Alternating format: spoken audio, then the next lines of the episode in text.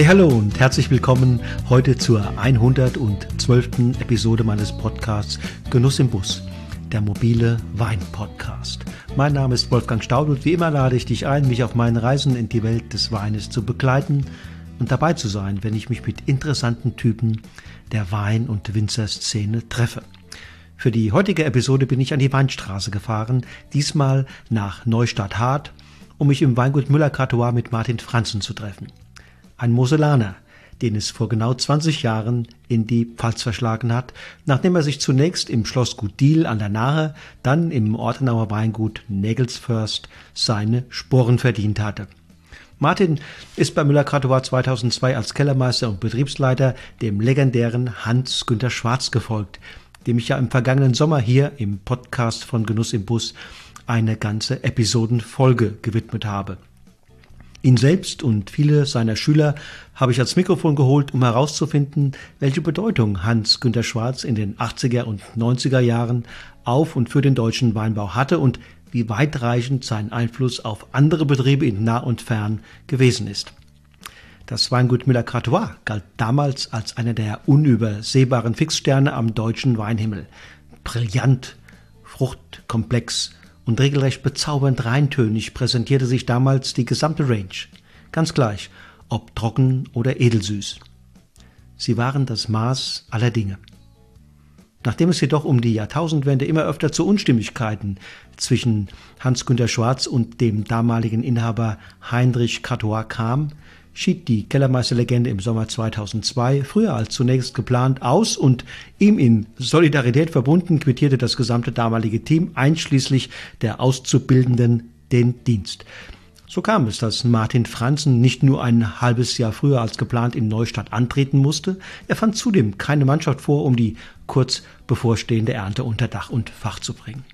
Wie er es trotzdem geschafft hat, nicht nur diesen Jahrgang mit Bravour zu meistern, sondern das ungemein traditionsreiche und weltweit geschätzte Weingut Müller-Cartois auf Kurs zu halten, in wahrhaft riesengroße Fußstapfen zu treten und ja sogar neue Akzente zu setzen, die Stilistik zu präzisieren, den ökologischen Weinbau einzuführen und alte, längst vergessene Terroirs zu reanimieren. Darüber spreche ich mit ihm in der heutigen Podcast-Episode. Ein sehr persönliches, ein sehr offenes und phasenweise heiteres, überaus vergnügliches Gespräch. Bühne frei nun für Martin Franzen.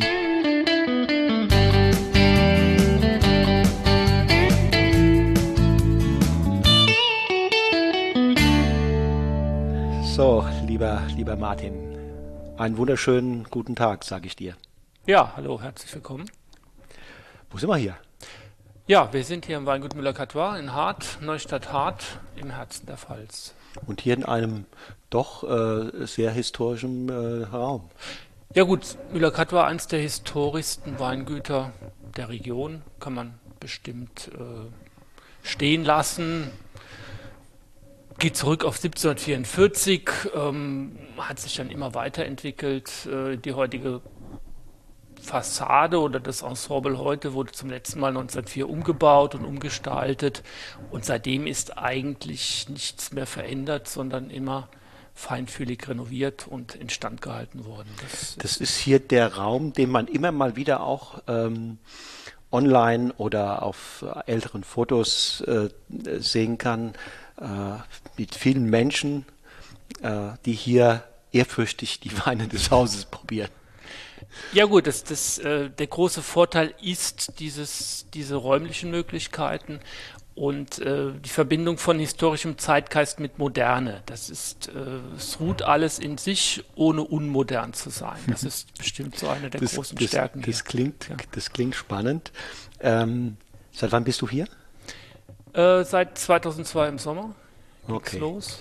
Ja. Und da warst du ja nicht ganz jungfräulich auf dieser Welt. Was, wie, wie sah das Leben vorher aus? Ja gut, im Prinzip war es jetzt eine konsequente Fortsetzung der bisherigen Tätigkeiten. Also ich habe äh, Geisenheim fertig gemacht und bin dann sofort als technischer Betriebsleiter am Schloss Gut Deal eingestiegen. An der Nahe. 1995 an der Nahe. Äh, dann ging es 1998 nach Baden-Baden zum Gut Nägelsfürst äh, im Baden-Badener Rebland und dann praktisch direkt von dort hier. Wieso verlässt man Schloss Gut Deal? Ach, Das ist jetzt, ähm, ich glaube, wir haben in dieser Zeit sehr viel bewegt. Vielleicht lag es daran, dass wir zu viel bewegt haben. ähm, in den drei Jahren ist so viel passiert und sind so viele wichtige Weichen neu gestellt worden. Ähm, es war ein bisschen Sturm und Drang, das muss man so sehen. Und wir hatten große Erfolge und das hat auch alles gut geklappt. Aber ähm, das, das war ja, wäre sehr intensiv, kann man nicht anders sagen. Und du warst ja auch noch in einem, in einem selbst in einem Sturm- und Drang-Alter, ne? Da will man auch sagen, neue Aufgaben. Gut, es kam, war auch ein bisschen die Idee dahinter, ähm, nochmal mit dem Studium weiterzumachen. Also ich hatte ja das, das Weinbauingenieurstudium gemacht, wollte dann Önologie noch draufsetzen, um eventuell in die ja, Lehrtätigkeit oder in diese beratende Tätigkeit hineinzugehen. Das war eigentlich die Grundidee, wo so eine kleine Trennung dann im Kopf schon mal vollzogen wurde. Dass es dann gleich weiterging in der, in der Tätigkeit als Betriebsleiter war dann eher Zufall. Also das hat sich so entwickelt und ähm, man hatte da seine Spuren schon hinterlassen und das ist nicht ganz unauffällig gewesen. Also das hat dann, dann äh, ja, dann ging es dann doch klassisch weiter. Ja. Und Nägelsfest, da hört man heute jetzt nicht mehr so viel. Wie, wie, wie war das damals? Gut, Nägelsfest war insofern hochinteressant. Es war mit der erste Weinbaubetrieb in Deutschland, der mit einem Investor äh, im Aufbau stattfand. Also der Strickler hat es gekauft ähm, 94 und hatte Großes vor, hat auch vieles verwirklicht. Ähm, das war ein bisschen das, was wir heute in vielen Fällen erleben, dass nicht Weinmenschen ein Weingut kaufen und äh, dort ihre Visionen verwirklichen oder, oder aufbauen.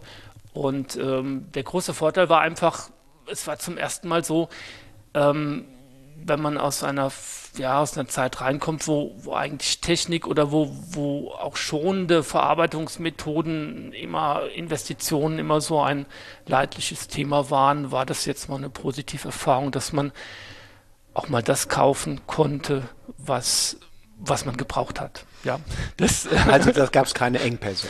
Es gab da keine Engpässe. Es gab nicht, dass man da jetzt überbordend alles gebraucht hätte, aber man, man, man, konnte, man konnte das verwirklichen, was man in seiner Ausbildung sowohl praktisch als auch theoretisch gelernt hatte. Man konnte mal ein wenig zumindest, was Ausstattung angeht, aus dem Vollen schöpfen.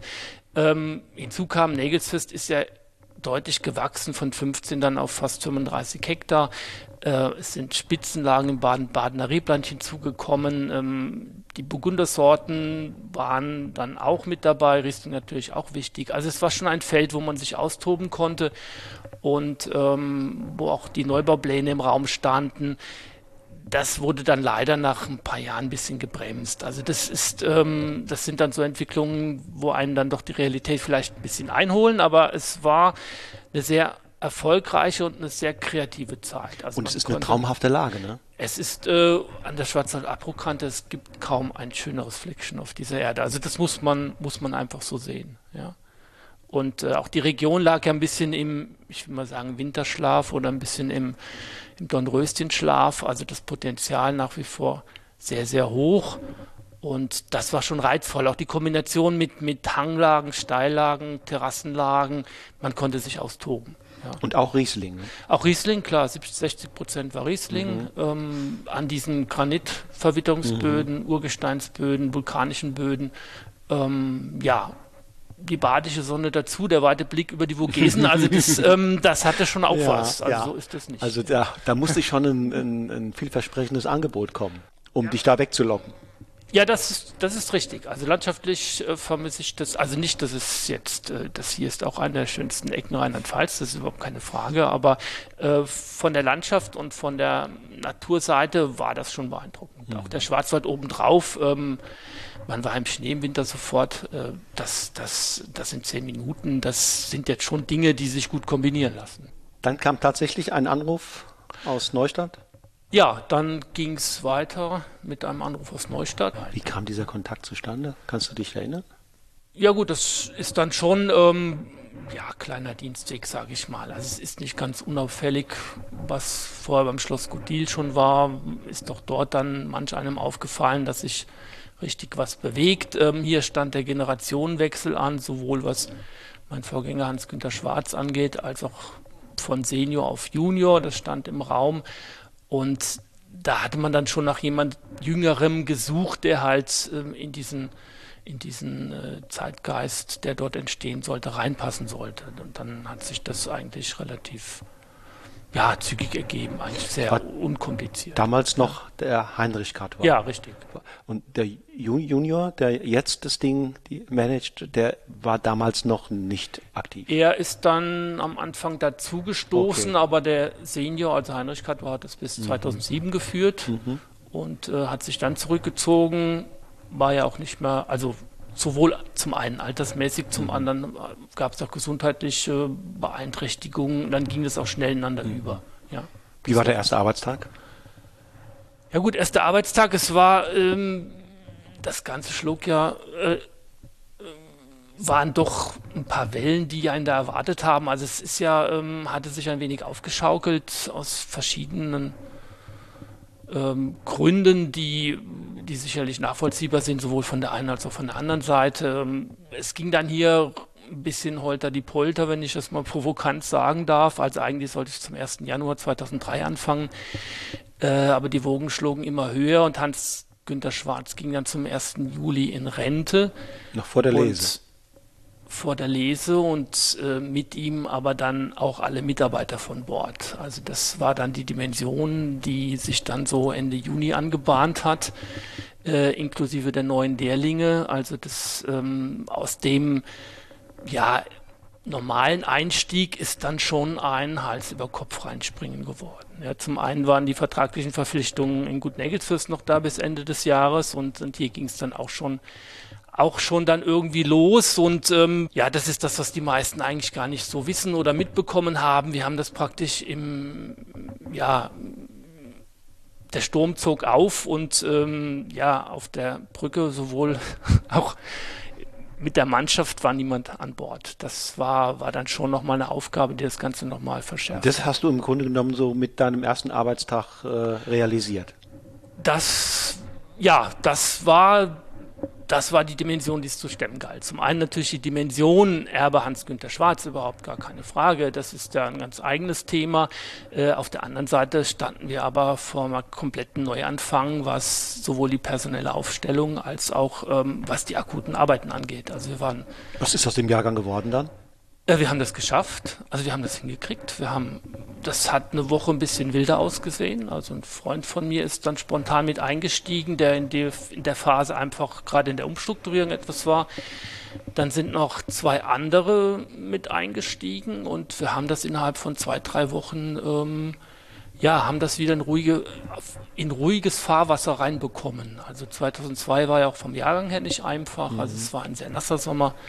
Und äh, die Aufgaben waren gewaltig, aber so der erste Tag begann eigentlich damit, dass wir mit der Flurkarte ähm, die Weinberge gesucht haben. Also das ist, das ist die Dimension, die ich so nie vergessen werde mhm. und die zu all den anderen Dimensionen noch oben drauf kam. Ja. Ähm. Wie lautete denn damals der sozusagen der Arbeitsauftrag von, von Heinrich Catois? Was hat er sozusagen erwartet von so einem jungen Kerl, der da anfängt? Ja gut, Arbeitsauftrag war eigentlich ähm, wie in den Vorgängerbetrieben auch. Man startete los, hatte freie Hand. Wie, wann, wo, was man warum macht. Ich will nicht sagen, dass das niemand interessiert hat, aber das wurde vorausgesetzt, dass man das konnte. Das war sowohl im Schloss Gutil als auch auf Nägelsfürst der Fall. Von daher hat mir das auch nicht so die Bauchschmerzen bereitet, aber es war einfach äh, es war jetzt niemand da, der einem etwas sagen konnte oder vermitteln konnte oder von Anleiten will ich gar nicht reden, mhm. der etwas übergeben konnte. Das war praktisch, hier ist, mach, voran geht's. Mhm. Ja. Was waren denn, wenn die Vorgaben vom Chef nicht da waren, was waren deine eigenen Vorgaben, die du oder Grundüberzeugungen, Werte, mit denen du dann gestartet bist? Ja gut, Grundüberzeugung. Es ist äh, die Vorgaben an, natürlich, ich sag mal, grobe Absprachen gibt es natürlich ganz klar, aber wie jetzt etwas äh, bewerkstelligt wird, wie es organisiert wird, wie die Weine stilistisch sich präsentieren, das war einfach freie Hand. Also man muss da schon mit eigenen Ideen, mit klaren Vorstellungen kommen, ähm, wie, wie man die ganze Sache anpackt. Also es war jetzt äh, keine Zeit zum Suchen oder zum Finden, es musste, musste äh, vorhanden sein. Aber das, das habe ich ja immer so gemacht. Also das, das hat mir von daher keine Kopfzerbrechen bereitet. Ich, ich habe die Weinberge gesehen. Äh, hier sind großartige Weine vor meiner Zeit entstanden, überhaupt gar keine Frage. Ähm, man hat das Potenzial der Lagen gesehen. Man hatte sofort klare Vorstellungen, in welche Richtung. Ähm, ich wollte die Weine leicht ein wenig verändern hin ins tiefgründigere, ins etwas zurückgenommenere, ins in sich ruhendere. Das ist auch ab dem ersten Jahren sofort gelungen. Und ähm, ja, das war machen, sehen und oder sehen und machen. Das ging in der ersten Sekunde los. Mhm. Und doch kann ich mir vorstellen, dauert es ein bisschen, bis man die Lagen kennt, bis man weiß, wann man am besten was macht, aus welcher Lage man am welchen Wein letztlich anvisiert, so dass man nachher das Gefühl hat, ja, ich habe vom Weinberg über die Verarbeitung im Keller bis hin zum Tag der Flaschenabfüllung sozusagen mit den vor Ort gewachsenen Beeren und Trauben das Beste rausgeholt. Ja, natürlich. Das, also die, die letztendlichen Feinschritte, die sind natürlich langjährige Erfahrung, das ist gar keine Frage. Aber äh, vieles hat sich schon übers Traubenprobieren erschlossen. Also das ist das, was viele auch heute aus meiner Sicht noch unterschätzen. Also ich hatte da im ersten Jahr 2002 schon dann Ideen, gewisse Parzellen vom Bürgergarten getrennt zu vinifizieren, einfach weil die Trauben sich anders verkostet haben. Ähm, das geht eigentlich sehr schnell. Also wenn man sich da ein bisschen reinarbeitet und ein bisschen offen ist, Sensorik Trauben probieren, damit kann ich schon mal die halbe Produktpyramide gestalten. Ja, also das ist, ähm, das war machbar. Natürlich die Feinschritte wachsen dann mit über den Jahren oder kamen ja dann sehr schnell. Es ging dann 2003 mit dem heißen Jahr weiter. 2004 war wieder ein klassisches Jahr. Für mich eins der, der besten Jahrgänge oder der beste Jahrgang in meiner Zeit hier. Ähm, da waren wir schon sehr, sehr weit, was das angeht. Ja. Wie lange hat es gedauert, den Chef kennenzulernen? Ähm, das ging auch sehr schnell. Also das, das, ach, ich habe, das war von Anfang an eine gute Ebene, kann ich nicht anders sagen. Und ähm, sicher, das ist ja, ist ja ein bisschen, ähm, die Wogen waren ja ein bisschen hoch dann auch mit dem Ausstieg von Hans-Günter Schwarz.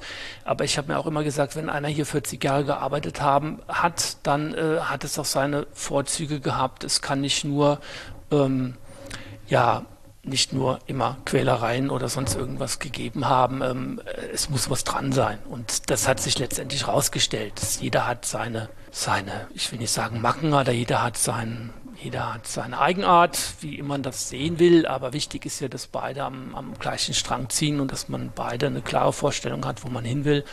Und das war von Anfang an gegeben. Das mhm. ist keine Frage. Und das war eine sehr vertrauensvolle mhm. Zeit, kann ich nicht anders sagen. Und nun war ja der Betrieb mit auch noch mit Hans-Günter Schwarz sicherlich einer, der ja auch im Fokus der Öffentlichkeit stand. Äh, wenn man da mal zurückguckt, äh, egal ob das Journalisten waren, die sich nur mit Wein beschäftigt haben oder darüber hinaus, das war wirklich ein Betrieb hier, der äh, mehr als andere Pfälzer Betriebe im, im Fokus stand. Ähm, wie hat denn diese Fachöffentlichkeit, sage ich mal, diesen Wechsel aufgenommen? Gut, das ist, das war schon alles ein bisschen holprig, kann man nicht anders sagen.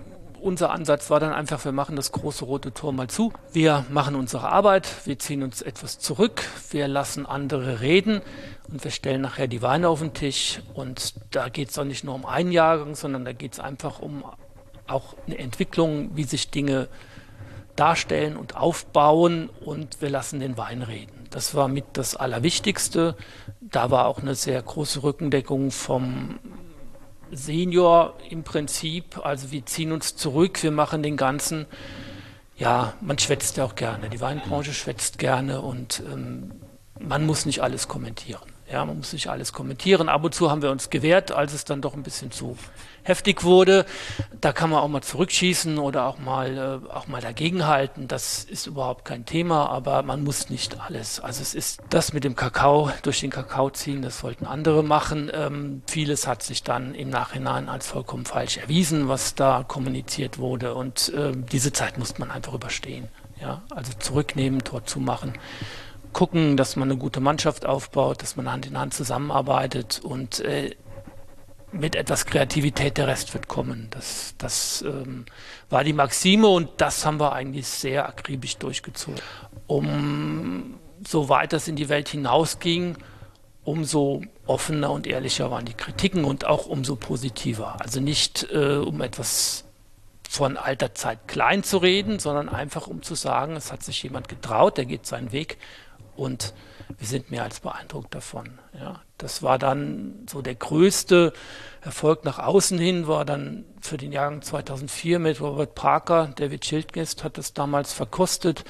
Als man dann zur Wine Personality of the Year erkoren wurde, was in Deutschland nur noch Wilhelm Weil mit einem zusammen war und eigentlich war es ein ehrliches Wort von Robert Parker selber. Es hat sich niemand getraut. Da kam jetzt einer, der hat es gemacht und hat es sehr gut gemacht. Und das war, das war, ähm, aber dafür musste man weit weggehen, ja, um, um diese Worte zu hören. Das kam später dann auch hier, aber es war ein langer Weg. Die Zeit heilt dann doch irgendwann die Wunden. Ja, vielleicht nicht alle, weil ein paar haben es immer noch nicht verstanden, aber das ist irgendwann dann egal. In welchem, in welchem Zustand war denn damals, wenn du dich erinnerst, der deutsche Weinbau? Es war ja quasi Jahrtausendwende gerade gewesen, äh, 2002. Im Grunde gucken wir jetzt 20 Jahre zurück. Ähm, in welchem Zustand jetzt so aus der Brille von heute gesehen war damals äh, die Pfalz oder der deutsche Wein insgesamt?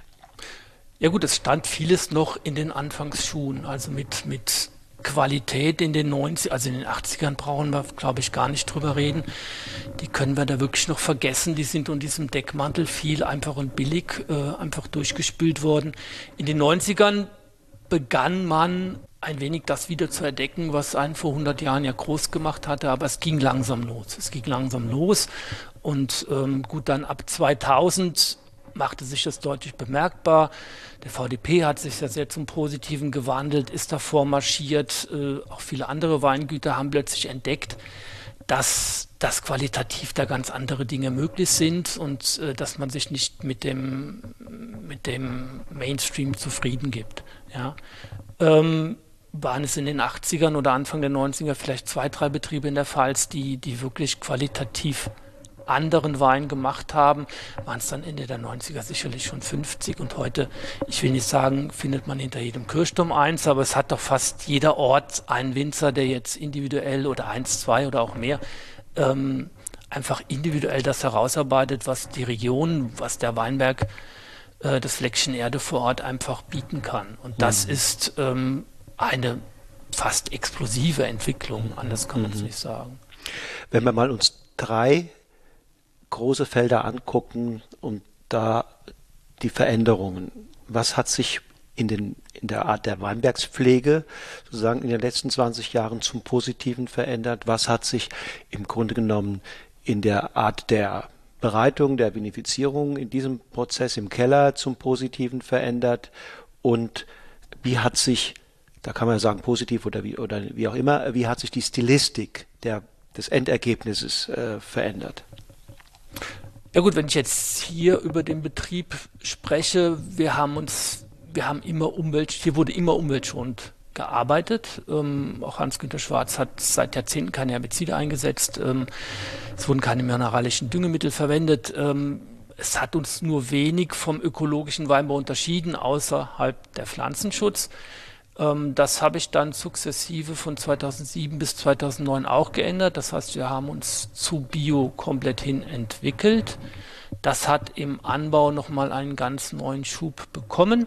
Also es war dann nach einigen Jahren einfach klar, dass wir mit dem konventionellen irgendwo eine Grenze erreicht hatten, wo es nicht mehr weiterging. Die Weine waren sehr gut, sie waren sehr mineralisch, sie waren sehr verspielt, aber irgendwo hat da ja was ausgereizt. Ja, und äh, Bio hat uns dann nochmal hm, wirklich die Augen geöffnet. Die Reben sind heute viel in sich ruhender.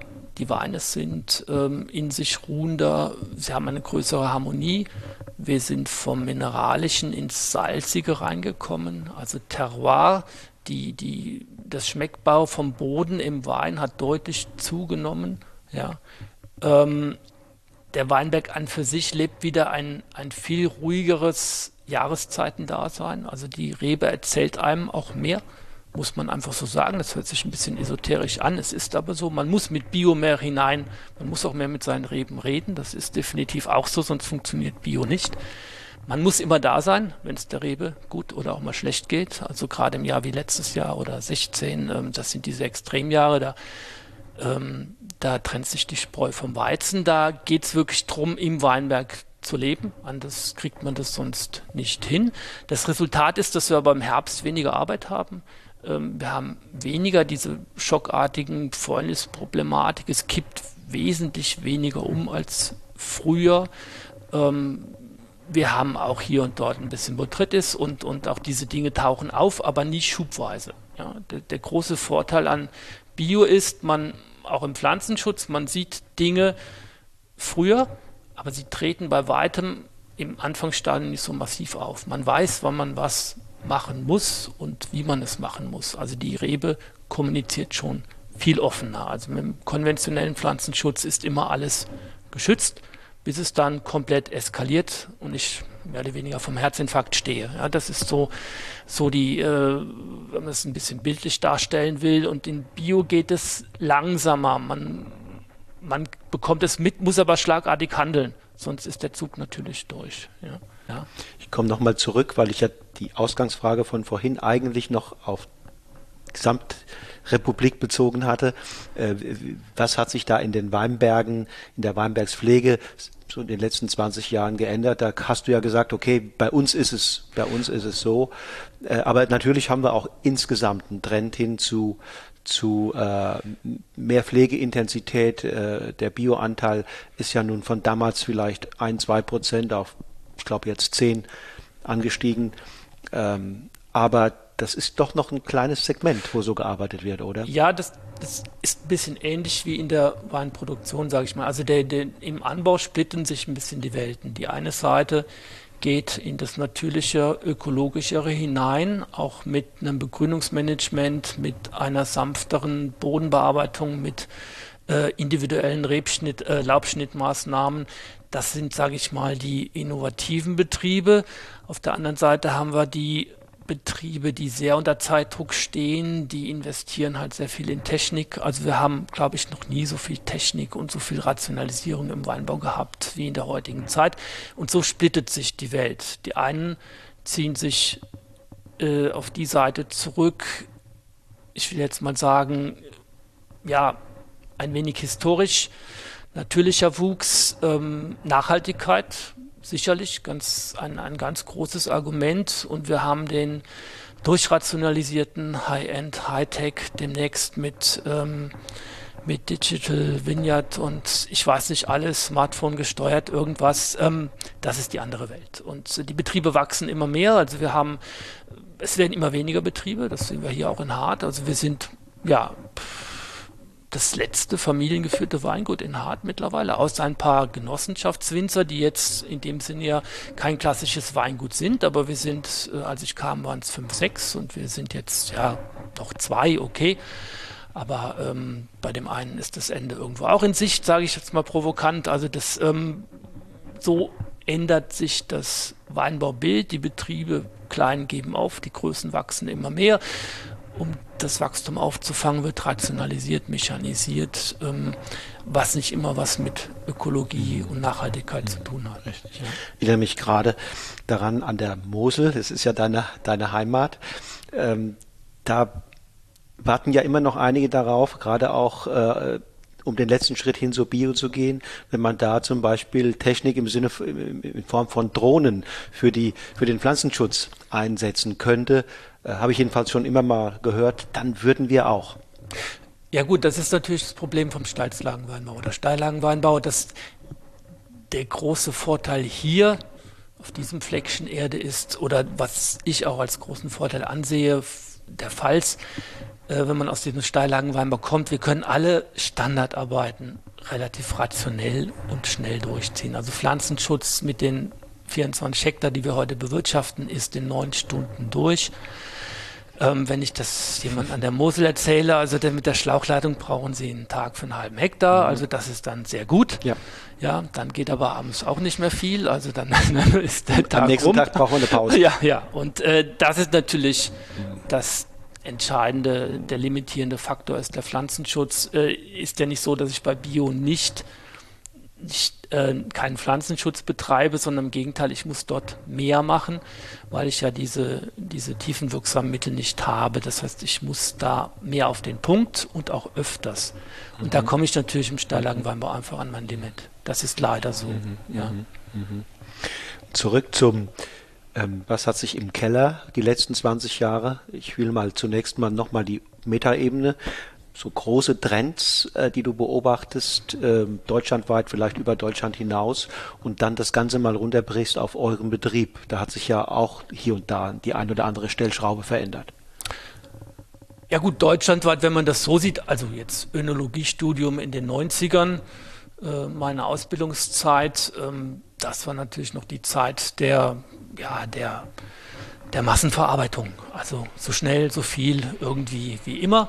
Das ist gewichen schon auch in Großbetrieben hin zu einer schonenden Traubenverarbeitung, zu einer selektiveren Traubenverarbeitung, Investition in Gärführung, in Kühltechnik, in schonende Verarbeitung. Da hat sich vieles getan. Also diese, diese schrecklich gerbig sauren ähm, Weißweine der 80er und 90er aus diesen Verarbeitungsprozessen, die würde heute auch keiner mehr trinken. Das muss man, muss man zur Kenntnis nehmen. Also da hat sich, was, was Önologie angeht, ja auch sehr viel getan. Wir haben heute im Standardbereich so viel Pülverchen und Mittel. Ähm, ich will mal provokant sagen, es gibt immer noch ein paar schlechte Weine, aber so viele wie früher, diese Bandbreite, ähm, gibt es nicht mehr. Also man schafft es heute mit mit einer modernen önologischen Behandlung ähm, schon ein gewisses Grundniveau irgendwo durchzusetzen. Kann es denn nicht sein, dass man da vielleicht sogar jetzt über das Ziel hinausschießt? Das ist keine Frage. Was ich sag mal, was was früher das, oder was früher das Schöne war, wir haben heute so viele uniforme, standardisierte Weine. Äh, das war der große Vorteil früher das konnte, man konnte in den Supermarkt gehen und, und konnte einen, was weiß ich, einen Kellerei Weißburgunder kaufen, der war im Jahr 93er war der richtig gut, per mhm. Zufall, und 94 war es nicht trinkbar. Genau. Ja, und diese Sachen sind eigentlich verschwunden, ja, die sind verschwunden. Das heißt, ich habe hab heute eine genormte Unindividualität auf Kosten der Trinkbarkeit. Also es ist irgendwo trinkbar geworden. Ob der Genuss damit besser ist, ist eine ganz andere Frage. Es ist trinkbar, aber es wird einen jetzt auch nicht in den Himmel katapultieren. Aber diese Spannbreite, die haben wir aufgegeben. Die ist definitiv weg. Ja. Und ähm, hier für unseren Betrieb ist es eigentlich, es hat sich wirklich wenig verändert. Also wir, wir vergehren heute wieder wärmer. Wir haben nie kalt vergoren, aber das kann heute auch mal 3, 4, 25 Grad warm werden. Ähm, wir sortieren noch mal mehr im Sommer, also die Arbeit im Sommer im Weinberg hat noch mal zugenommen, um, um ein, ein Weinberg einfach auf dem Silbertablett zu präsentieren, dass man im Herbst wirklich nur noch die Trauben abschneiden muss. Wir haben schon immer Handlese gemacht, wir bleiben heute auch noch bei Handlese. Ich sage immer provokant, ich weiß gar nicht, wie das geht mit der Maschinenlese. Das ähm, will ich ja nicht mehr. Ich werde es nicht ändern. Also es ist ähm, auch gerade in 21, es war endlich wieder ein Jahr für die Handlese. Das war so richtig gut, weil davor die Jahre hatte irgendwo doch jeder irgendwie ganz schöne Trauben. Aber in 21 musste man mit der Hand lesen, wenn man, wenn man etwas erreicht, äh, also wenn man nach oben hin etwas erreichen wollte. Es es gab eigentlich an jeder Traube eine Beere, die da nicht reingehört. Eine bis bei uns meistens nur eine. Es ist so, aber woanders mehr. und ähm, äh, das hängt morgens noch und mittags ist weg und ähm, es war sonst keine Menschenseele außer der Maschine da. Ähm, das bereitet dann Probleme, definitiv. Ja.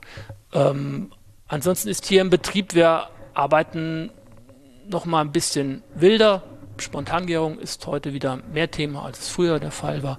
Äh, die Weine liegen auch noch mal länger auf der Hefe als das, also dieses reduktiv fruchtige sind wir weg, eher zum etwas oxidativeren, cremigen hin. Das hat sich getan, aber technisch arbeiten wir noch genauso, wie ich angefangen habe. Mhm. Also es ist ähm, die Traubenverarbeitung so schonend wie möglich, mhm. ohne Pumpen, mit Schwerkraft, mit ähm, mal mit, mal ohne Maische Standzeit. Mhm. Das ist aber jahrungsabhängig. Also es hat mhm. sich eigentlich kellertechnisch hat sich eigentlich nichts verändert. Mhm. Ja, also, das ist also doch, ich meine, ich hätte irgendwo mal gehört, dass du Maische Standzeit tendenziell nicht machst.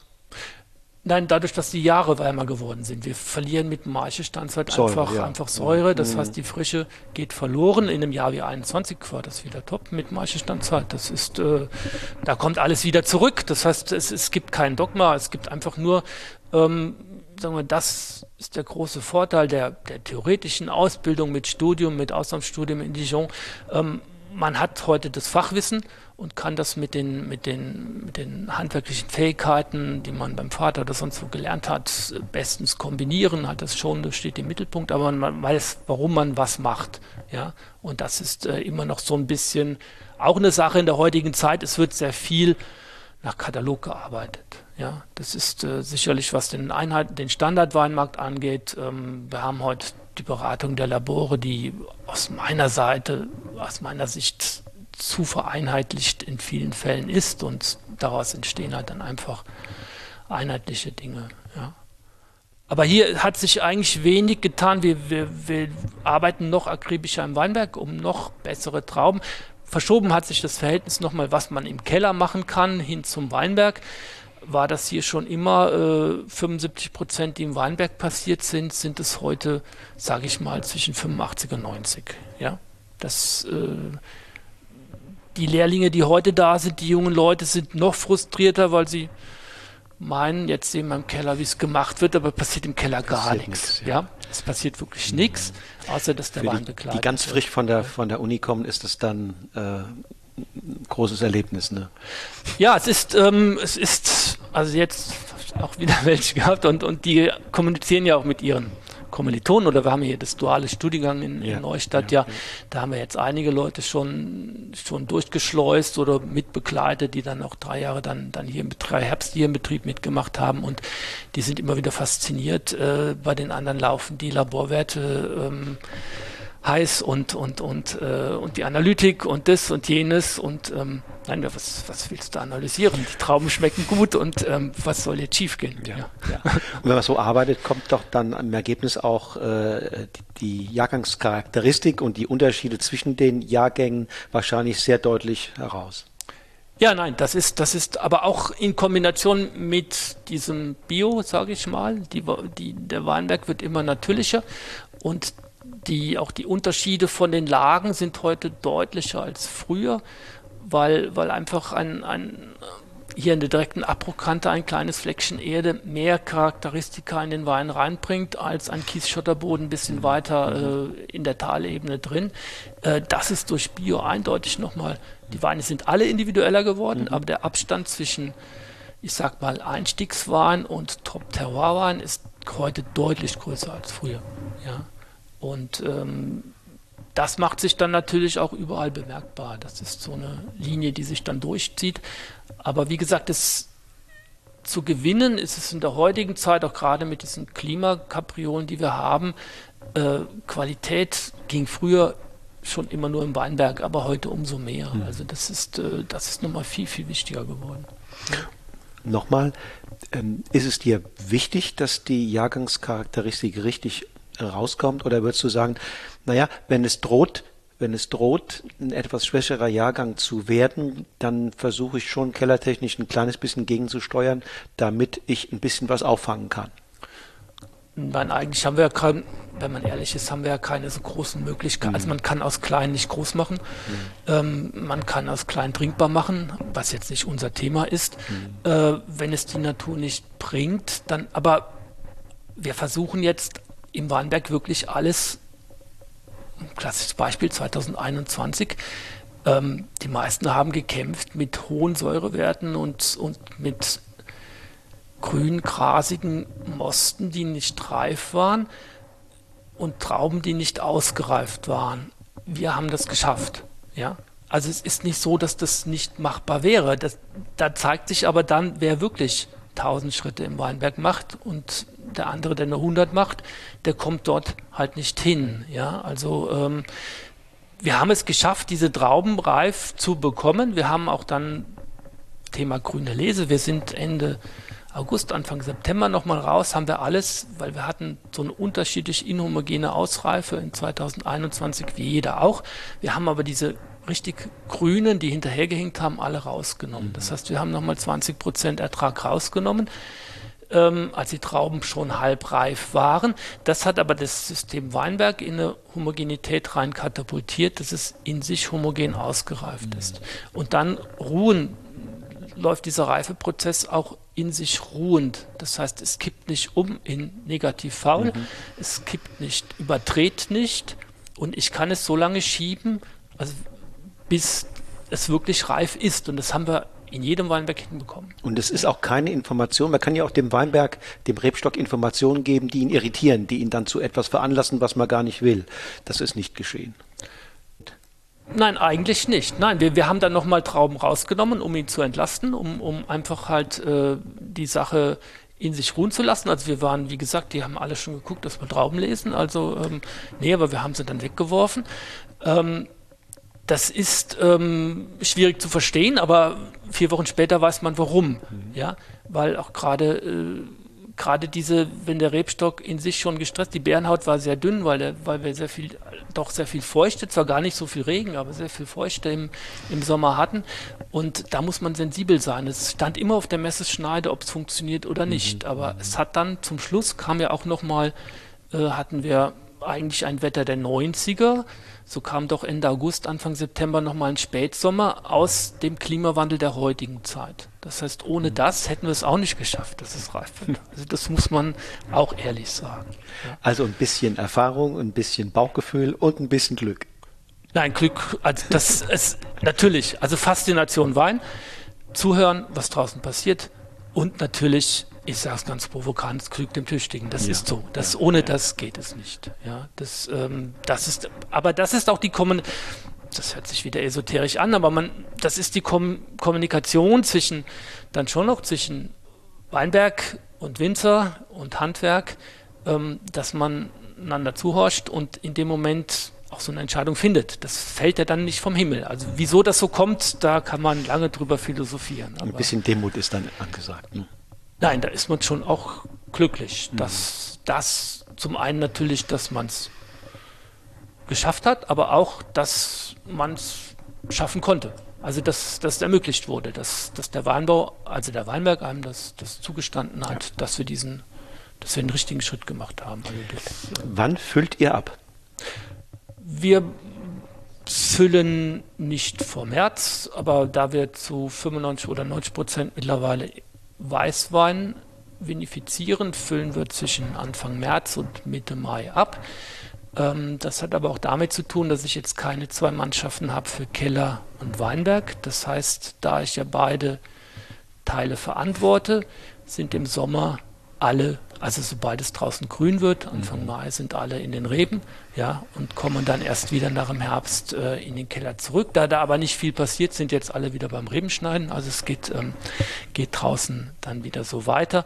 Ähm, wir füllen dann, ja, wir müssen dann ein bisschen mhm. gucken, dass wir bis Mitte Mai mhm. den Keller fertig haben. Ich könnte jetzt nicht im Juli abfüllen, mhm. das geht nicht. Ja, Könntest du dir theoretisch vorstellen, nur eine theoretische Frage, dass das euren Wein, deinen Wein gut täte, wenn sie vielleicht noch drei, vier Monate, nur mal eine Zahl, äh, noch ein bisschen länger auf der Hefe verweilen könnten, um zu reifen? Ähm, wäre jetzt, könnte man noch mal, ich würde heute sagen, glaube ich nicht unbedingt. Mag sein, könnte sein. Aber ähm, ich versuche das schon so lange, so oxidativ wie möglich, dass wir im, im diesen Reifeprozess dann ohne Eingriff äh, relativ zügig durchlaufen lassen. Und dann finde ich es eigentlich auch nicht unwichtig, dass die Weine dann, bevor der Keller wieder warm wird, eigentlich in die Flasche kommen und dort in der Flasche ihre Reifephase anzutreten. Ähm, wenn man jetzt in andere Ausbaurichtungen, Richtung Orange Wine oder sonstige Dinge gehen würde, da würde ich das dann wieder anders sehen. Aber mit dem Weinstil, den wir heute machen oder den, es ist ja sehr elegant, sehr filigran. Ähm, sag mal, das Schöne hier in der Pfalz ist die Verbindung äh, zwischen einer gewissen Grundreife, die ich ja einfach habe, und das kombiniere ich eigentlich gerne mit einer Kühle aus meinen Kindheitstagen, also von Norden her, mit einer Frische. Und das sehe ich ganz gut aufgehoben, wenn mhm. das dann im Mai in der Flasche mhm. ist. Ja. Ähm, ich versuche auch die Gärung, dass wir bis Weihnachten fertig sind. Das ist jetzt wieder ein anderer Ansatzpunkt. Ich kann natürlich jetzt nicht abfüllen, wenn ich ähm, im März den halben Keller noch am Gären habe. Das ist jetzt wieder, das muss ineinander haken. Das mhm. kann man nicht voneinander mhm. trennen. Verstehe. Ja. Ich habe das deshalb gefragt, weil ich immer mal wieder, wenn ich die jungen Weine probiert habe, auf Messen oder ähnlichen äh, Gelegenheiten, das Gefühl hatte, sie sind in den ersten Monaten, so nach der Füllung, in einem sehr verbarrikadierten äh, Zustand. Und äh, wenn ich die Weine dann drei, vier, nochmal ein halbes Jahr später probiert habe, dann hatte ich das Gefühl, ich kann, ich traue meinen Augen jetzt nicht oder meinem Gaumen, weil sie dann äh, sehr im Galopp sich sozusagen verschönt, verbessert, ver geöffnet und so weiter haben. Das ist richtig, ja. Es hat aber ein bisschen was mit der Philosophie zu tun. Das heißt, ähm, ich finde die, die romanische, französische Ausbauweise äh, hat mich immer beeindruckt. Das heißt nicht das Vinifizieren auf Frucht und das Arbeiten so gut wie möglich ohne Restzucker. Und wenn Sie jetzt natürlich, ähm, wenn man jetzt natürlich die Frucht etwas zurücknimmt und sehr, sehr trocken auch arbeitet, ähm, kann das am Anfang nach der Füllung den Wein reduzieren und auch etwas kantig verschlossen machen. Mhm. Ja? Aber umso schöner wird er danach wieder aufwachen. Das heißt, umso weniger in Anführungsstrichen Dinge im Wein sind, die ihn, die ihn, die ihn nach außen extrovertieren, umso feiner reift er in der Zukunft. Ja? Und das war immer eigentlich für mich das große Vorbild, dass, dass Weine ähm, reifen, ohne zu altern. Also ein großes, langlebiges Reifepotenzial haben. Und ähm, aber ich vergleiche das immer ein bisschen mit uns. Also man kann auch nicht mit zwei Monaten schon laufen. Ja, das, ähm, aber wenn ich alles in der Kindheit erlebt habe, dann kommt äh, im, also kommt später auch nicht mehr so viel. Also man, man muss das so ein bisschen auch, auch von der Seite her sehen. Das heißt, mhm. unsere Weine oder meine Weine sind, das hat sich definitiv auch ein bisschen geändert. Man muss sich ein bisschen reinknien, gerade in der Jugend. Aber umso mehr kommt dann, wenn man ein wenig Geduld hat. Ja, mhm. das ist, äh, das ist definitiv so. Ja. Ihr habt ähm, ja eine ganze Menge von Rebsorten. Ne? Das ist Riesling immer noch im, im Zentrum, aber ihr habt, wenn ich das richtig sehe, Muscatella, Scheurebe, Rieslaner. Ja, wir haben also ganz, ganz wichtig der Riesling-Block mit 60 Prozent. Dann haben die Burgundersorten zugenommen mit mhm. Weißburgunder.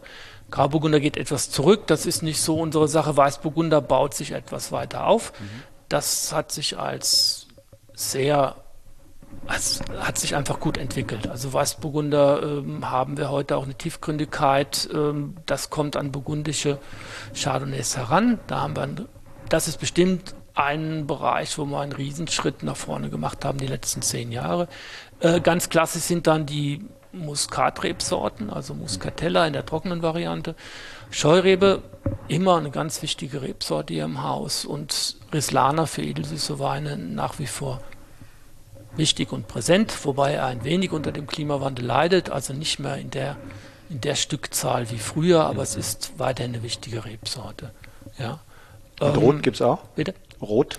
Rot gibt es dann Spätburgunder, also mit burgundischen Klonen haben wir einen halben Hektar angelegt gehabt, zum ersten Mal 2007. Da konnten mhm. wir einen neuen Weinberg übernehmen. Ähm, das habe ich hochinteressant erachtet, weil es eine komplett Ostlage ist mit, mit einem ganz kargen Buntsandstein-Verwitterungsboden okay. auf so einem Halbplateau, also grusiger Buntsandstein, also karger geht es, geht es fast nicht. Äh, das kommt jetzt in die Jahre. Ähm, dann haben wir ja das neue Projekt mit dem Vogelsang. Dort kommt dann auch Spätburgunder mit ins Spiel. Das heißt, der Rotweinanteil mit Spätburgunder wird die nächsten Jahre auf etwa 20 Prozent mhm. ansteigen, aber mehr dann auch nicht. Und Vogelsang ist eine kühle, kaltgeprägte Lage? Vogelsang haben wir zum einen etwas Ungewöhnliches hier für unsere Ecke. Wir, Hart ist ja geprägt von dem gelben Buntsandstein. Das ist der Grund Terroir-Abbruchkante hier. Ist auch die Fassade vom Weingut mit errichtet. Das ist so das absolut typische Müller Cartois. Und dann haben wir die Einmaligkeit mit dem Vogelsang, der sich jetzt von der Stadt Neustadt in Terrassen, in, in Sandsteinterrassen hochzieht bis hoch in den Wald rein, also von 80 oder von 100 Metern etwa auf 280 Höhenmeter. Ja.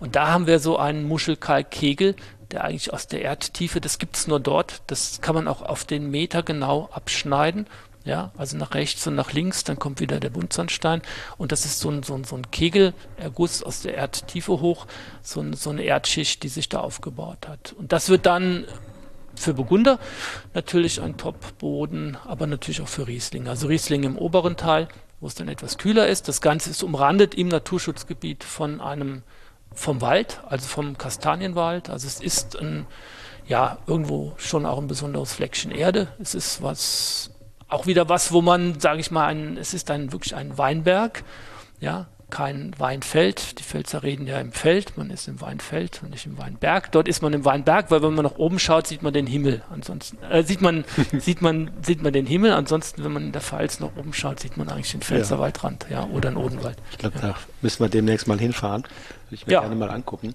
Das macht ihr nicht alleine, ne? Diese, diese Reanimation dieser, dieser Nein, Lage. das ist, das ist, äh, wäre allein auch so nicht zu stemmen in, mit diesem qualitativ, qualitativen Anspruch. Das ist praktisch eine Wiederentdeckung einer alten historischen Lage.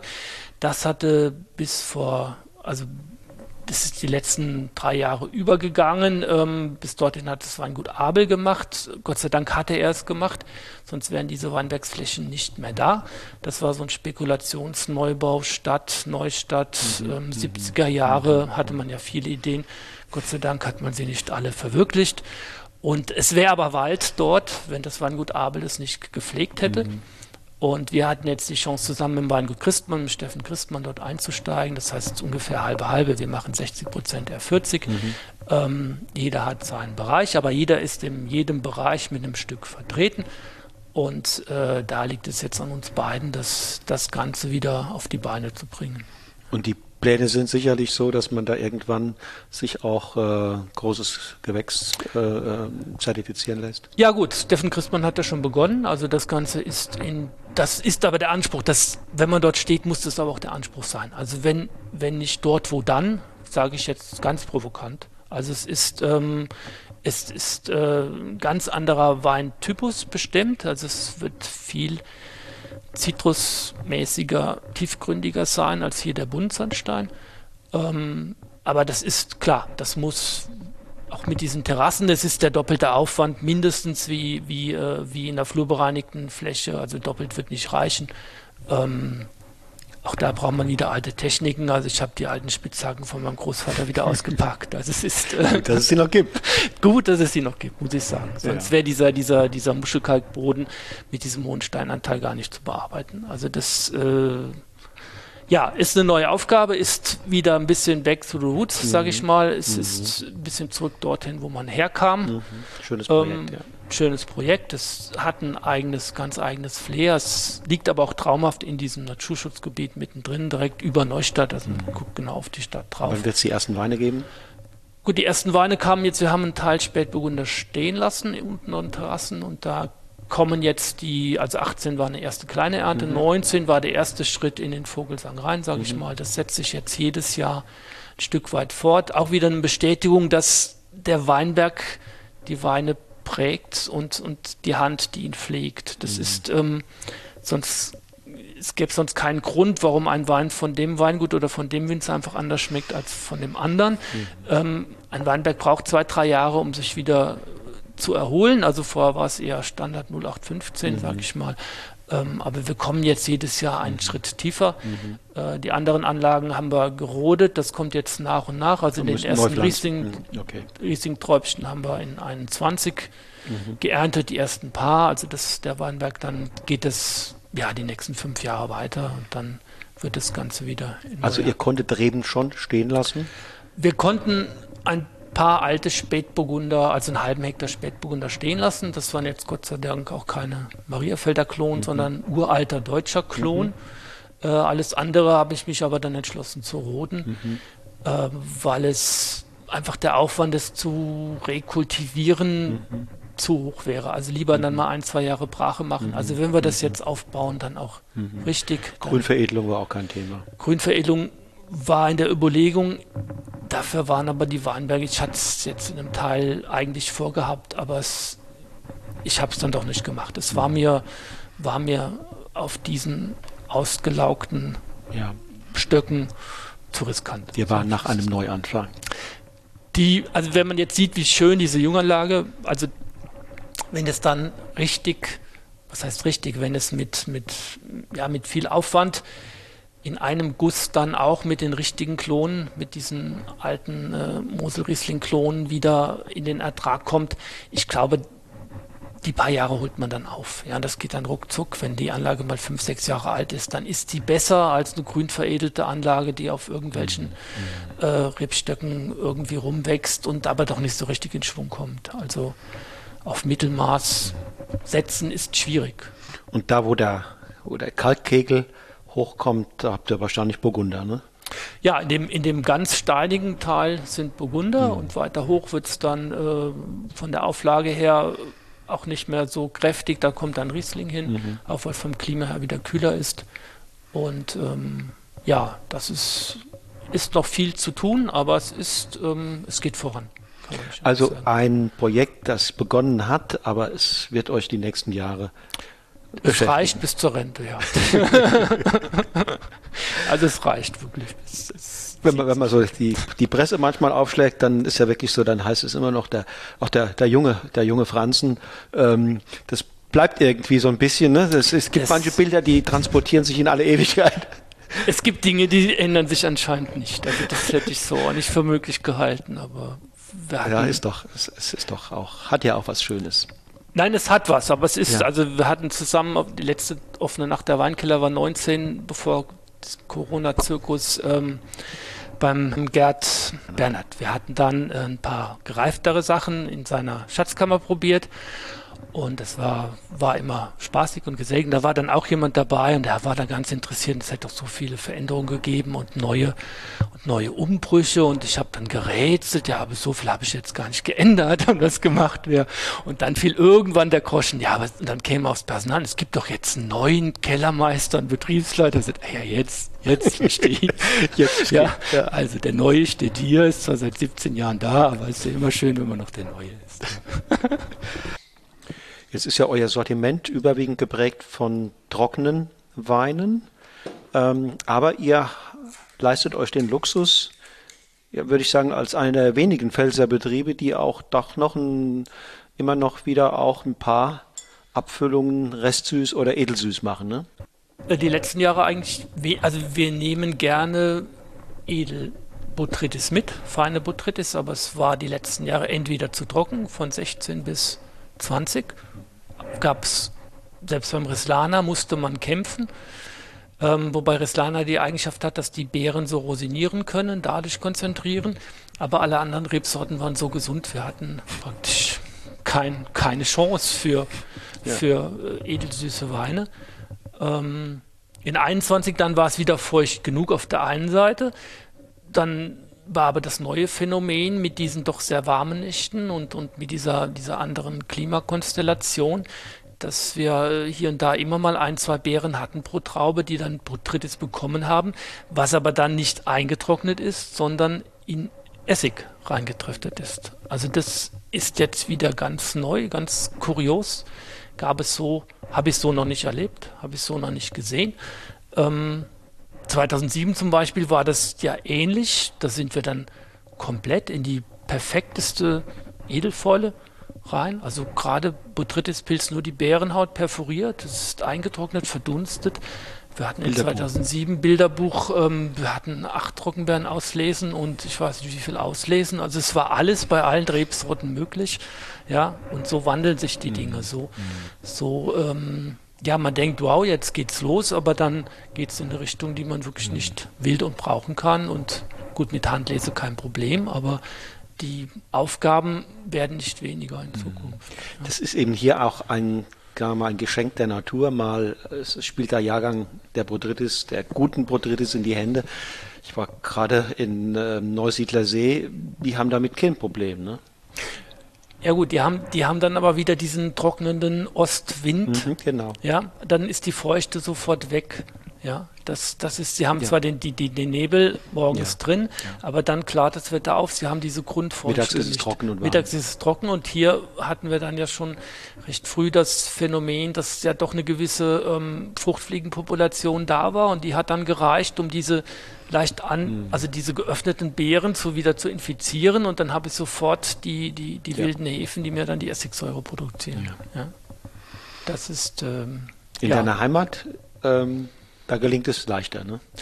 Da gelingt es leichter, aber da habe ich auch diesen Abtrocknungseffekt. Mhm. Das heißt, wir sind ja hier dann zwar in leichten, hängigen Lagen, mhm. aber wir sind nicht im Steilhang. Mhm. Wenn dann die Sonne rauskommt, mhm. dauert es dann durch den Sonnenstand dann doch vier, fünf Stunden, bis mhm. es richtig abtrocknet, wenn es mhm. feucht war. Und an der Mosel ist es in einer halben Stunde trocken. Und ich habe ja nochmal einen anderen Temperaturkick am Nachmittag. Ja, so ein mhm. schiefer Steilhang. An der Thermik auch, ne? An der Thermik auch. Wenn ich da im Oktober die, die, die Sonne reinstrahlt, dann habe ich einfach äh, ruckzuck 25, mhm. 30 Grad Traubentemperatur. Das erreichen wir hier dadurch, dass die Trauben fast dann im Schatten hängen, durch den niedrigen Sonnenstand mhm. dann fast nicht mehr. Ja. Was hast du geholt? Ja, probieren wir mal was Frisches, ein Muscatella. Jahrgang ist jetzt 19, ein bisschen zurück. Top-Jahr für Muscatella. Ja, auch ähm, Muscatella trotzt Gott sei Dank dem Klimawandel. Er kommt ja aus dem Süden, das ist der große Vorteil von Muscatella, aber hat auch seine Allüren. Also eine Rebsorte, die im Anbau schon auch sehr schwierig ist. Also ein Jahr trägt er nichts, ein Jahr trägt er 200 Hektoliter. Das ist, ähm, er wächst wie er will, der ist züchterisch nie behandelt worden. Also Muscatella ähm, und es darf kein einziges, es geht wirklich nur mit 100% gesunden Trauben. Es darf kein Bärchen mit Botrytis oder sonst irgendwas drin sein. Muscatella strahlt nur, wenn ich diese knackigen, frischen, auf den Punkt ausgereiften Trauben habe. Ja. Die Nase strahlt ja schon so viel Frische und so viel Brillanz und äh, aus, da ist es ist extrem einladend. Nee, das ist, das ist die, die Frische, die ich aber auch nur erreiche, wenn ich wirklich ähm, perfekt ausgereifte Trauben habe und die ganz schonend verarbeite. Ja, das ähm, Muscatella scheitern viele ein bisschen dran. Das kriegt dann gleich so ein bisschen so einen, so einen Touch, so einen belegten Touch. Ähm, die strahlende, dieses extrovertiert strahlende, dieses brillant klare hat er wirklich nur mit, mit perfekten Trauben. Und dann natürlich ein Wahnsinns Kontrast, also ein, ein riesiges Spektrum zwischen dieser Brillanz in der Aromatik und auch der schönen Frucht natürlich. Und dann dieser knackigen, lebendigen Art am Gaumen. Das ist ein, ja, das ist eigentlich großes Kino, ohne dass da irgendwas Schweres bei ist. Das ist gleichzeitig ähm, ganz leicht und, und beschwingt. Und das ist so das, was einem da innerhalb kürzester Zeit äh, sehr viel gibt. Ja, das ist die Faszination Muscatella. Es hat eine, eine Leichtigkeit, die trotzdem vibriert, also die, die nicht einfach wirkt. Ich habe die klare Frucht und dann aber auch einen, einen, Körper, der sehr verspielt ist, der sehr elegant ist und der mit einem ganz klaren Abgang hinten raus nochmal zurückkommt. Und dann noch in dieser ganzen Leichtigkeit lang, ne? Das ist nicht. Ja, das keine, ist die. Keine Abbruchkante. Das ist jetzt auch der Vorteil des Erbes Hans-Günther Schwarz. Also er hat den Weinberg angelegt Mitte der 60er. Ja, ja das also ist ein Schatz das, jetzt. Das ist jetzt ein Schatz, keine Frage. Damals auch schon visionär mit zwei Meter Gassen und äh, so, dass man heute in heute sehr gut bewirtschaften kann, ohne Kompromisse und trotzdem uralte Reben hat. Äh, daher kommt die Konzentration. Das merkt man. Muscatella bleibt ja manchmal oder wird ja schnell nur so vordergründig mhm, und genau, verschwindet wieder. Genau, genau. Und gerade hier, der Wein braucht auch ein bisschen Luft, dann kommt er nochmal einen Kick tiefer, dann dreht er nochmal auf und hinten kommt er wieder zurück. Das ist das Große an diesen alten Rebstöcken und natürlich auch im Ertrag, der jetzt nicht über 50 Hektoliter liegt. Diese Konzentration ist nicht in Schwere da, sondern einfach in Langlebigkeit. Ähm, wunderbar, was mir da einfällt. Äh, ein sehr, sehr schöner Aperitif natürlich, ne? Aber denk gerade an etwas, wo ich glaube, dass er dazu gut passen könnte, nämlich einen Fenchel-Orangensalat. Das steckt er gut weg, keine Frage. Ja, ja, ja. Nee, Fenchel geht gut, sowas Kräutriges, mhm. Salat. Ja, es ist, wo ja, wo ja doch vieles, und das ist ja, hat ja alles seine Berechtigung, sagen wir mal, eher, eher von der Frucht sozusagen weggegangen worden ist. Ähm, Weine haben dadurch zum Teil mehr Tiefe, mehr Echtheit, mehr Ehrlichkeit und teilweise sicherlich auch mehr Authentizität und, und, und Herkunft. Ähm, aber auf der anderen Seite ab und zu mal sowas im Glas haben, das, ähm, das ist verlockend. Nein, das ist keine Frage. Aber das ist ähm, Muscatella auf dem Punkt. Ja, das, das kann er. Das ist so, also eine, eine Rebsorte, die so eine wunderschön faszinierende Frucht und dann aber auch noch einen Körper haben kann, der leicht lang im Abgang ist. Das ist äh, schwierig mit einer anderen Rebsorte zu finden. Ja, zum Beispiel mit, mit Gewürztraminer kaum darstellbar. Ne? Nein, das wird dann öliger. Ja, ja. Das, das verliert das die Lebendigkeit. Das ist ganz, ganz anders. Die, die Säure habe ich auch nicht. Säure ich ist nicht da. Ich bin, ja. Ich bin ja, bin ja eher im guten ganz trockener Traminer-Typ bisschen nicht überreif, geht in die Richtung, aber er hat, hat die Säure ja. nicht, hat diese Lebendigkeit nicht. Da, da, das ist eher was, wo man dann vielleicht mit Maischestandzeit über die Schale ein bisschen Gerbstoff genau. bringt ja, ja. und da dann auf ich, der anderen Seite arbeitet. Genau, da kann ich die Frische ein bisschen über die Phenolik steuern, auch ein bisschen das, das Tanninige dann, dass der, der Wein dann hinten nochmal noch mal aufwacht. Ja, das braucht Muscatella nicht. Im Gegenteil, das stört jedes, jeder Tick Phenolik äh, überschattet da und, und kappt die Frucht und verschließt doch den Körper. Also es wird dann grün und kurz. Ja. Ja, man sieht das immer. Es braucht ja einerseits eine Idee von diesem Wein. Ohne Idee wird das auch nichts. Und dann die, dann die Voraussetzungen mit diesem Weinberg, mit diesen alten, dieser alten Anlage, äh, die intensive Pflege auf den Punkt geerntet. Äh, und dann kommt, da kommen diese Dinge dann zusammen. verbindet sich alles ja, dann zusammen. verbindet ja, sich das. Ja, Nur natürlich, wenn ich alle Bereiche abgedeckt habe, habe ich die Chance, dass es dann so etwas wird. Ja, das ist äh, das, aber das ist die Faszination Wein, das ist die Kunst an der Sache. ja, es ist, es ist Handwerk, aber es ist auch Handwerkskunst, ne? Nein, das ist definitiv. Also es ist, äh, wir müssen, also wir sind auch, wie gesagt, die Weinbergsarbeit hat nicht maschinell zugenommen, sondern einfach händig. Also dieses, dieses individuelle, handpflegerische, ähm, ohne das kommt man nicht weiter. Das ist ähm, und auch dieses, ja, dieses vernetzt in sich aufbauend, das ist ganz wichtig. Und das kriege ich aber fast auch nur in einem, in einem Rhythmus mit händiger Arbeit. Das hört sich auch wieder ein bisschen abgedreht, ist aber einfach so, weil da ähm, ich entschleunige in dem Sinne, aber nicht indem ich chille, also indem ich halt nichts mache, sondern ich habe mehr Arbeit, also mehr körperliche Arbeit, aber die Arbeit ist nicht so schnell, das ist so langsam, also so, dass ich noch etwas mitbekomme. Wenn ich auf der Maschine sitze, dann bin ich durch und weg. Ja, das, das, das geht zu schnell, das ist einfach zu, zu rationell. Ich bekomme von diesen Interaktionen nichts mit. Ja. Und das geht eigentlich fast nur mit Handarbeit. Ja.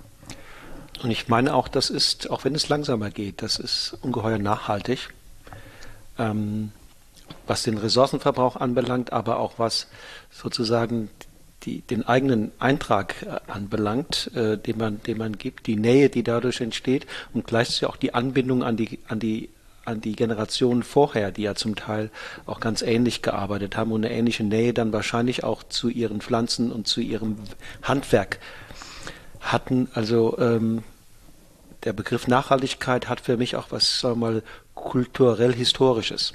Nein, keine Frage. Das ist die, die, ich will nicht sagen zurück, nicht dass früher alles besser, aber wir müssen wieder in diese, in, in eine andere Schnelligkeit rein. Aber diese Schnelligkeit heißt nicht, dass wir weniger Arbeit hätten, sondern dass es einfach äh, Ressourcen schon insofern, als dass so ein moderner Fenntraktor halt heute 100.000 Euro kostet und nach zehn Jahren runtergefahren ist und ähm, natürlich enorme Ressourcen verschlingt. Das ist, ähm, das ist gar keine Frage. Ja. Das ist, äh, äh, nee, ich sage, das ich bin ja in, in, in, in Kleinsthandarbeit. Also wenn man mal sieht, wie ressourcenschonend so ein Mosel-Einzelfall-Erziehungsweinberg ist, da steht eine Rebe, da ist ein Pfahl, den hat man selber angebaut in seinem Stückchen Wald und da gibt es ein paar Weiderouten zum Anbinden und ein paar, ähm, ein paar Bastschnüre ähm, zum Aufheften. Das ist alles. Ja, dann noch eine Sichel oben zum Abschlagen, aber die hält auch 100 Jahre, wenn ich damit ordentlich umgehe.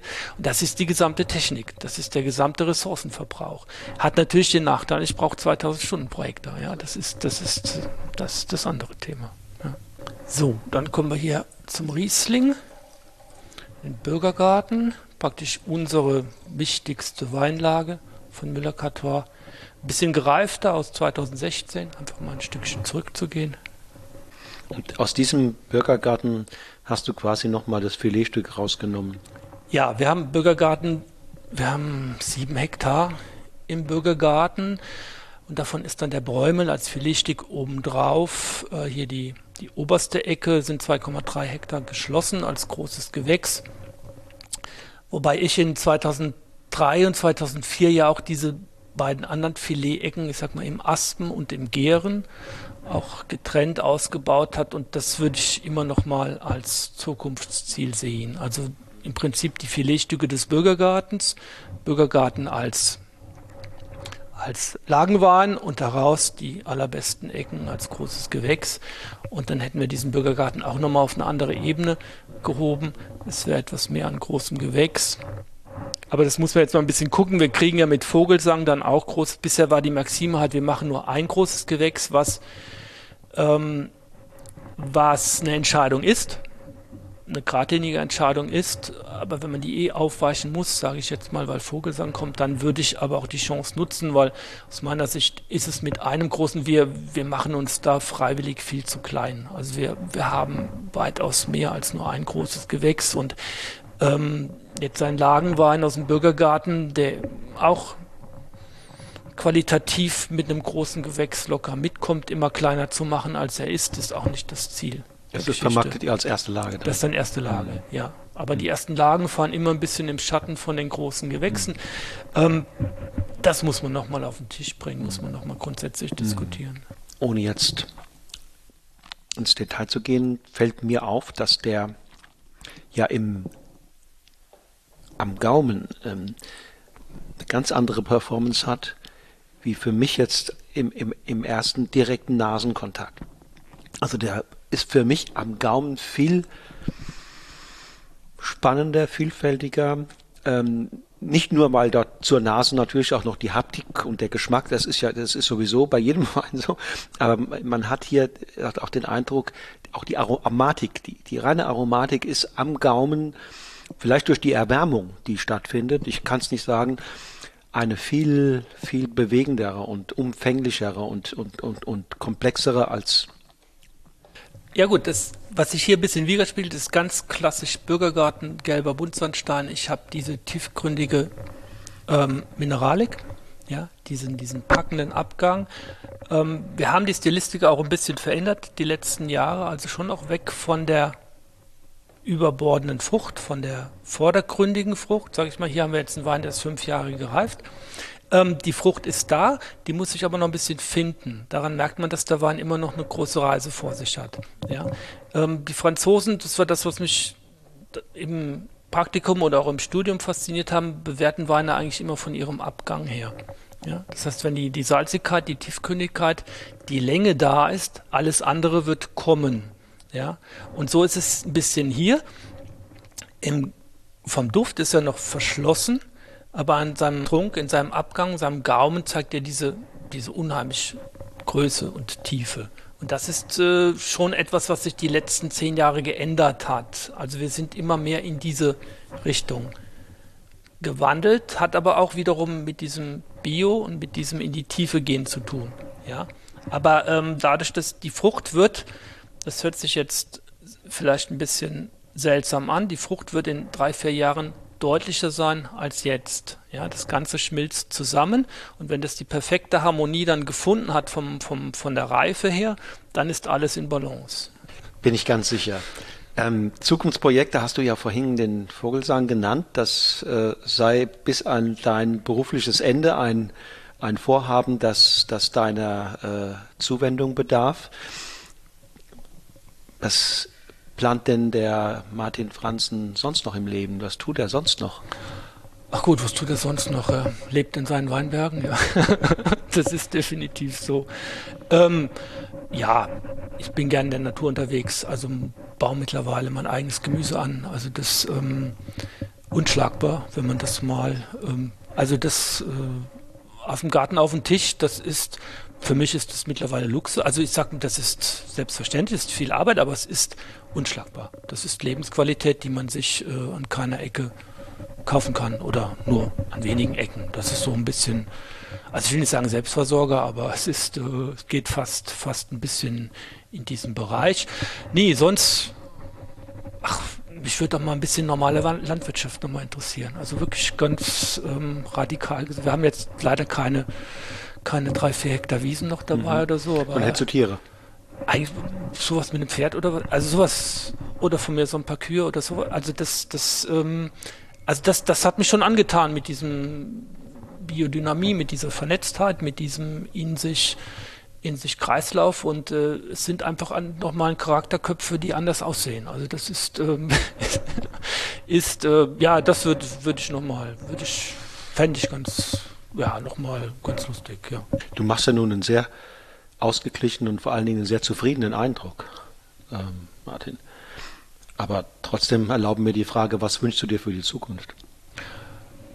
Nein, es ist schon in Balance, keine Frage. Ähm, gut, man wird ja nicht jünger. Vor zehn Jahren hätte ich gesagt. Selbst du nicht. Selbst ich nicht, ja. hätte ich schon gesagt, der eigene Betrieb wäre das Ziel alles Handelns. Das ist aber schwierig. Das wird auch immer schwieriger. Das ist, äh, ähm, muss man dann auch eingestehen. Man hat hier so ein Spielfeld an Möglichkeiten, die sind, äh, das wäre schwierig gewesen und rückt damit immer weiter in Ferne. Ähm, nee, was ich mir nochmal, also wie gesagt, man wird ja etwas reifer, auch älter logischerweise. Nein, so ein bisschen mehr Freiheiten, also ein bisschen mehr ähm, unterwegs sein, also auch ja, Region genießen, Natur genießen, ähm, ein bisschen bisschen mehr als nur eine Woche mehr. Das wäre mal schön, ja. Klingt gut. Also auch einer von denen, die irgendwann sagen, ich brauche ein Wohnmobil. Ja, oder so, so ein, ich habe mir schon so, so ein Tiny House oder so. Ja. das kann ein bisschen, also so aus Holz hätte ich es gerne, also so Plastik finde ich blöd. Nein, aber so, ähm, nee, man kann ja so viel entdecken, mit, auch mit einfachen Mitteln, sage ich jetzt mal. Man braucht ja nicht so viel, aber wenn man mal so am Abend am Atlantik sitzt, ähm, dann ist die Welt ja weitestgehend noch in Ordnung. Und ähm, da gibt es ja auch Leute, die Wein machen, also so ein bisschen mehr. Ja, vielleicht ist es auch irgendwann was dann für, wenn man sich dann mal zurückzieht oder wie auch immer, aber das so ein bisschen mehr unterwegs sein, ein bisschen mehr auch noch, ähm, ja, ein bisschen mehr, nicht weniger machen, aber ein bisschen mehr baumen lassen. Das wäre das wär mal so ein Ziel, ja. ja. Gut, die Kinder werden größer, vielleicht kommt das dann ja auch. Ich jedenfalls wünsche dir alles, alles Gute für die nächsten Jahre und dass das hier weiterhin so, so grandios läuft. Dankeschön. Vielen Dank fürs Gespräch. Gerne. So, ihr Lieben, das war das Interview mit Martin Franzen, dem jung gebliebenen und ungemein erfolgreichen Kellermeister und Betriebsleiter des Pfälzer Traditionsweingutes Müller-Cratois. Wer mein Gast in der nächsten Episode von Genuss im Bus sein wird, steht heute noch nicht fest. Corona wirbelt da einiges durcheinander, so dass ich immer wieder neu planen muss. Doch ich bin zuversichtlich, dass in 14 Tagen eine neue Episode an den Start gehen wird und freue mich natürlich, wenn du dann wieder dabei bist. Bis dahin wünsche ich dir eine gute Zeit, ein gutes, gesundes und glückliches 2022 und sage für heute Tschüss und auf Wiedersehen. Und nicht vergessen, lass es dir schmecken.